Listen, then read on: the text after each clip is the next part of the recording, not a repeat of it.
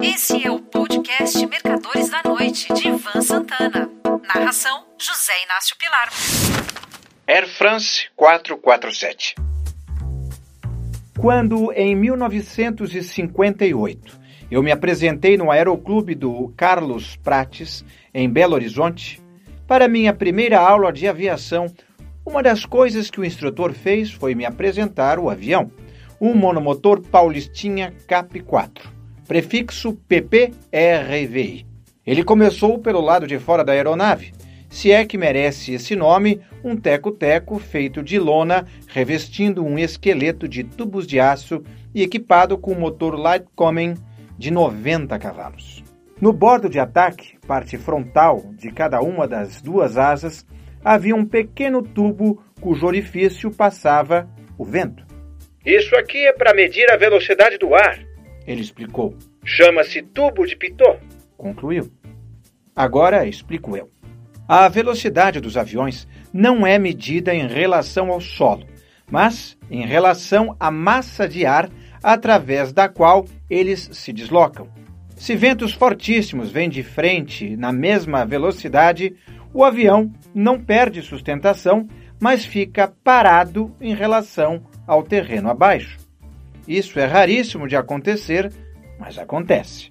Certa vez, um Boeing 707 da Panam, voando sobre a cidade de Valparaíso, no Chile, encarou um jet stream, ventos de altíssima intensidade que ocorrem em grandes altitudes, e ficou parado sobre a cidade.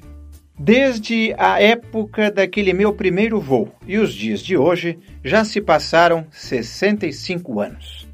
E a aviação evoluiu uma barbaridade. Hoje, pilotos da Força Aérea, e não só a do Brasil, fazem treinamento básico em monomotores turbohélice Embraer EMB 314 Super Tucano, cuja velocidade de cruzeiro é de 520 km por hora.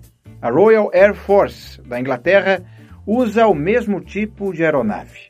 Um Boeing 787 Dreamliner State of the Art da aviação comercial voa mais de 14 mil quilômetros sem escalas, levando a bordo até 420 pessoas. E o tubo de Pitot continua lá, na lateral do cockpit de todos eles. Por causa das temperaturas nas grandes altitudes, chegam a 50 graus Celsius negativos, eles dispõem de sistemas de aquecimento para não congelar e impedir total ou parcialmente o fluxo de ar que marca a velocidade aerodinâmica dos aviões. Certa ocasião, um Boeing 757 da empresa aérea turca Birgner pernoitou em um aeroporto da República Dominicana. Só que os encarregados de manutenção da aeronave se esqueceram de pôr uma capa de proteção para que não entrasse poeira nem outro tipo de detrito nos pitôs. Calço nas rodas e capas nos pitôs são funções essenciais quando os aviões estão estacionados nos pátios dos aeroportos. Resultado: vespas fizeram ninhos no interior de ambos os pitôs do Boeing, diminuindo seu calibre e, portanto, fazendo que, quando estivessem em voo, fornecessem indicações erradas da velocidade do ar aos pilotos. Desorientados, os aviadores deixaram que o jato estolasse, isso é, perdesse sustentação, e se projetasse contra o mar do Caribe, causando a morte de todos os seus 189 ocupantes, 176 passageiros e 13 tripulantes. Pois bem, esta semana, a justiça francesa eximiu a Air France e o Airbus de qualquer responsabilidade pela queda do voo 447 ocorrida em 1 de junho de 2009 nas águas do Atlântico Sul, no voo entre o Rio e Paris. Se quisermos simplificar, e o desastre nada teve de simples, poderíamos dizer que o grande culpado foi ele, o Pitot que congelou e impediu a passagem correta do ar por seu interior e, por conseguinte, leitura precisa da velocidade. Só que a Air France sabia que os pitôs daquela série estavam com defeito. Tanto é assim que os vinha substituindo, transformando os voos em uma espécie de loteria. A Airbus entregara as aeronaves à companhia aérea com os pitôs defeituosos.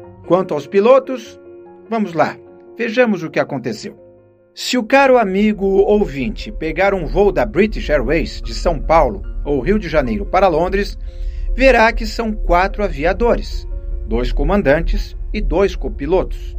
Na decolagem, os comandantes pilotam a aeronave. Na aterrissagem, em Londres, também. Após os procedimentos de subida, um dos comandantes vai para o sarcófago, apelido que os pilotos dão às cabines de descanso equipadas com cama. Em seu lugar, entra um dos copilotos.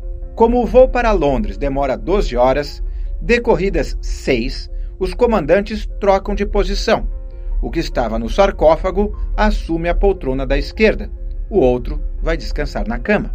O mesmo acontece com os pilotos. Pouco antes de chegar ao destino, os comandantes voltam ao cockpit. Na época do acidente, a Air France trabalhava com apenas um comandante e dois copilotos. Aproximadamente três horas após a decolagem, quando o Airbus A330 sobrevoava o Atlântico Sul, ao norte do arquipélago de Fernando de Noronha, as medições dos pitôs congelados deram indicações erradas aos dois copilotos. Com o avião perdendo altitude, o que dava para se constatar na leitura do altímetro, os copilotos puxaram os joysticks para trás com a intenção de evitar a queda, quando o procedimento certo é levá-los à frente para que a aeronave se recupere do stall. Só que a justiça francesa achou que a Airbus, fabricante da aeronave, e a Air France, que treinou os pilotos, não tinham nenhuma responsabilidade no acidente. Corporativismo patriotada. Vexame. Um ótimo fim de semana. Você ouviu Mercadores da Noite de Ivan Santana. Narração: José Inácio Pilar.